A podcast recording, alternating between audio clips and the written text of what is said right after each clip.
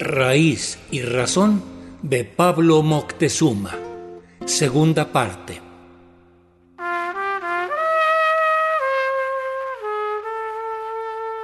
Hoy presentamos un segundo tema que abordamos con Pablo Moctezuma en su visita a Radio Educación, el agua. Hemos acompañado su plática con la música interpretada por Galo Mejía en la guitarra y Benjamín García en la trompeta.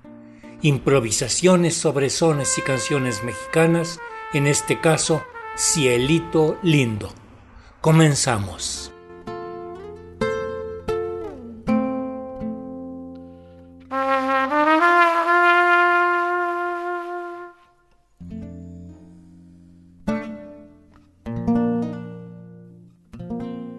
Bien, vamos a abordar el tema del el agua porque el agua se vende.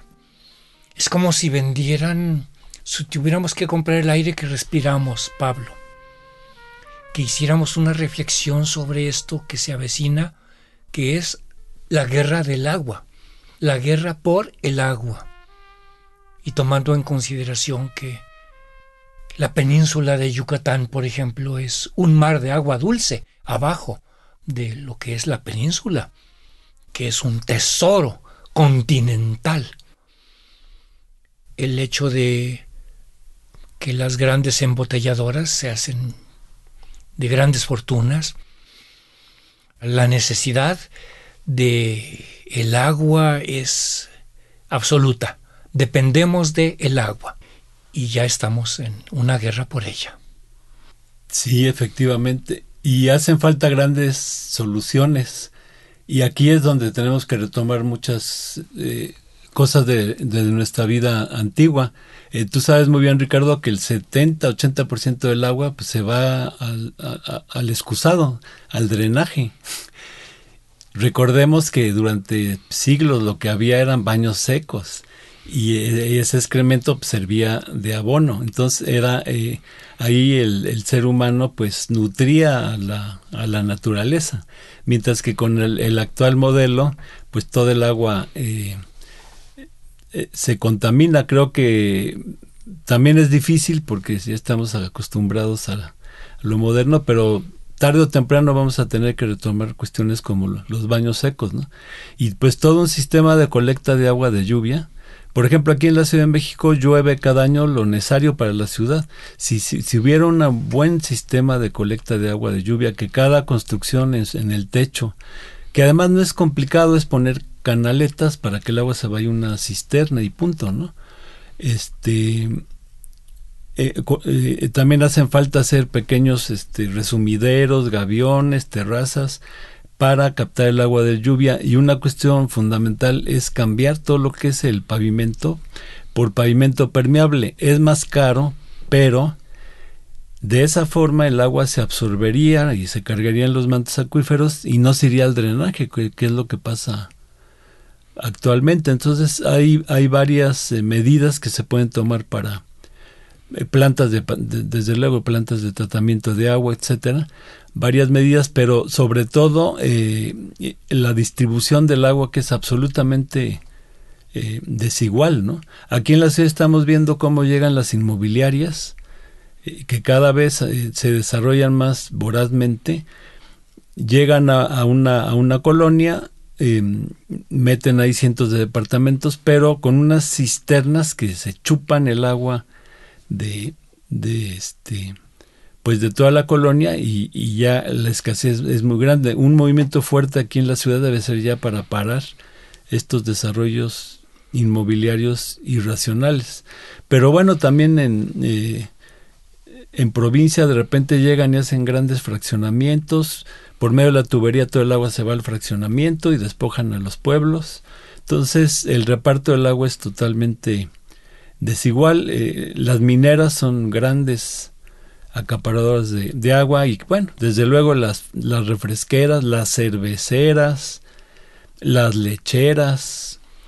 Por ejemplo, en la laguna con la leche Lala hay, hay un gran problema en Torreón, ¿no? Porque este pues todo el agua se va para las lecheras y ya en esa región el agua está contaminada con arsénico y ha causado ya mucha enfermedad.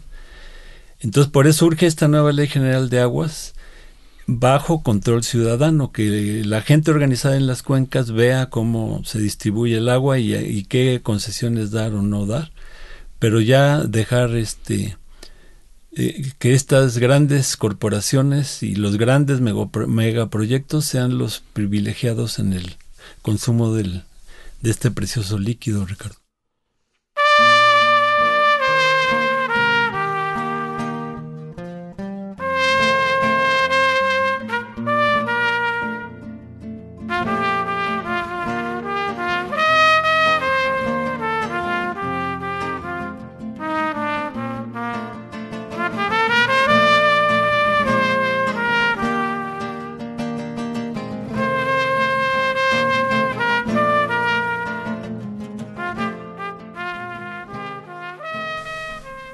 Desconozco la legislación sobre el agua y si las funciones de Conagua son nobles o perversas. Platícanos un poco, danos un poco de orientaciones al respecto. Pues Conagua ha sido este la institución siempre al servicio de, los grandes intereses privados, a los intereses de políticos, porque aquí un, un político machuchón llega a y exige tantos millones de litros para de una concesión y se la dan, o sea, hay un trafique del agua tremendo. El agua, pues, este, vale, ahora sí que vale oro, entonces eh, eh, con agua ha sido el agujero negro en, el manejo del agua. Eh, algo que incluso pues han hecho tantas anomalías que, por ejemplo, iniciando el, sexenio, pues se incendió con agua y se incendió donde estaban los archivos.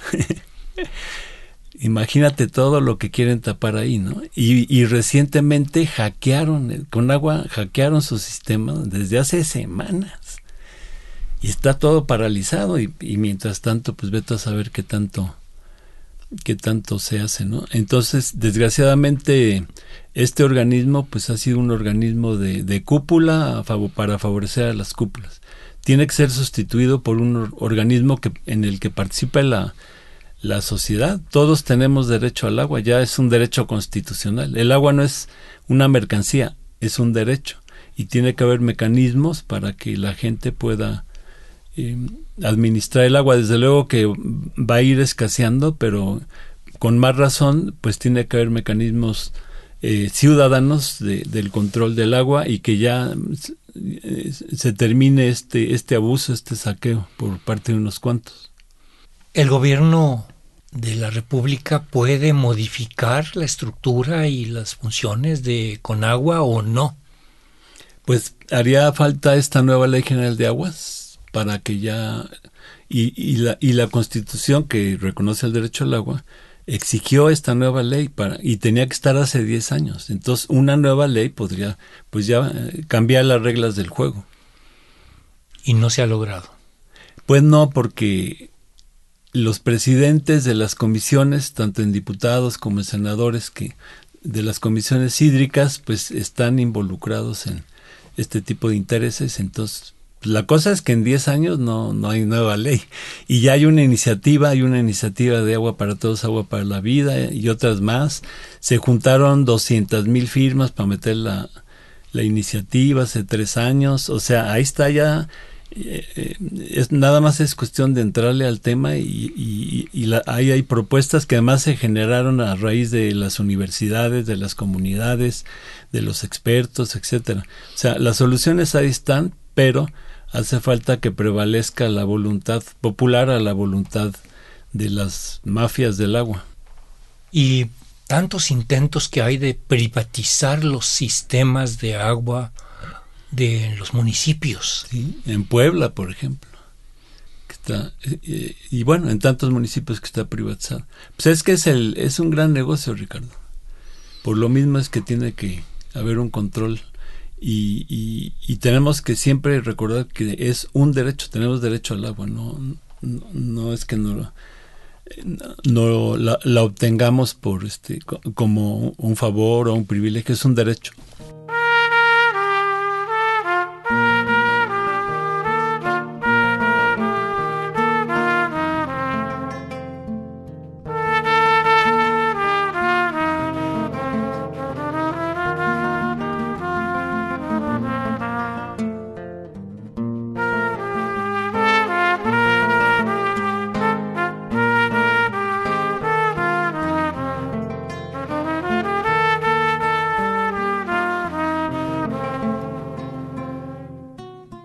Indudablemente que es un sistema el que está de acuerdo en esta expoliación, en este saqueo, en este mantener a la población con los mínimos recursos, sin servicios suficientes. Y el panorama que nos brindas es un panorama de conjunto de la sociedad. Es importantísimo. Pero los ciudadanos, los de a pie, ¿qué podemos ir haciendo? Las alternativas que estén en nuestra mano. Pues es muy importante eh, asumir nuestra soberanía, retomar nosotros mismos los problemas, organizarnos, no estar esperando allá arriba a ver qué van a hacer o, o aquel político si va a ser bueno o malo, sino tener esta organización. Por ejemplo, hay una organización luchando por el agua, agua para todos, agua para la vida. Eh, desde hace 10 años debió de haber una nueva ley general de aguas porque la que tenemos es de Salinas y la hizo pues para privatizar y entregar el, el agua a los grandes intereses. Eh, se logró en el 2012 que en la Constitución eh, se reconociera en el artículo cuarto el derecho al agua y se dio un año hasta el 13 para que el Congreso generara una nueva ley general de aguas y ya llevamos 10 años y no hay una nueva ley general de aguas y el agua sigue acaparada por unos cuantos.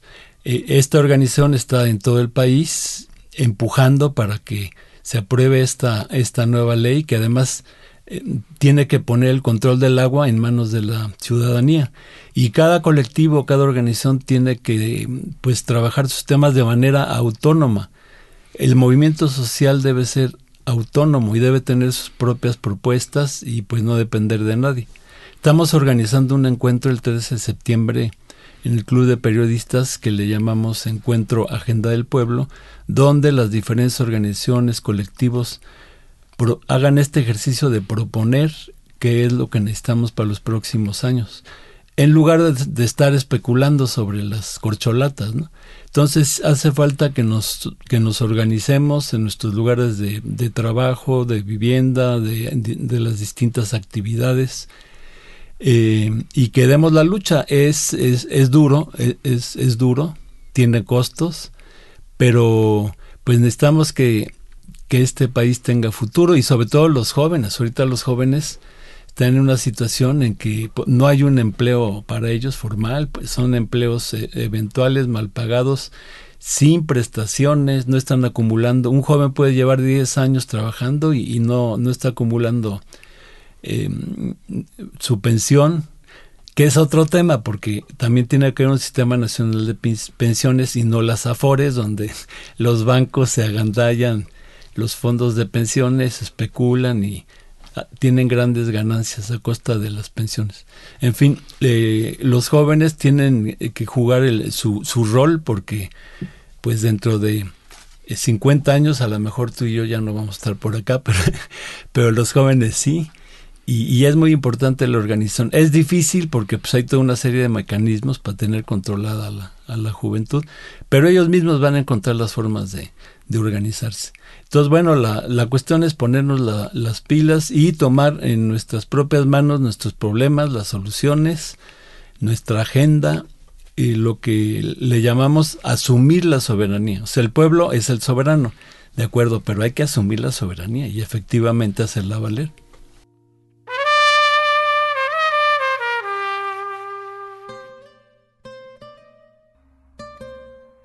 Hemos escuchado hoy la palabra de Pablo Moctezuma, historiador, luchador social, estudioso de nuestra realidad nacional, abordando el tema de la lucha y disputa por el agua.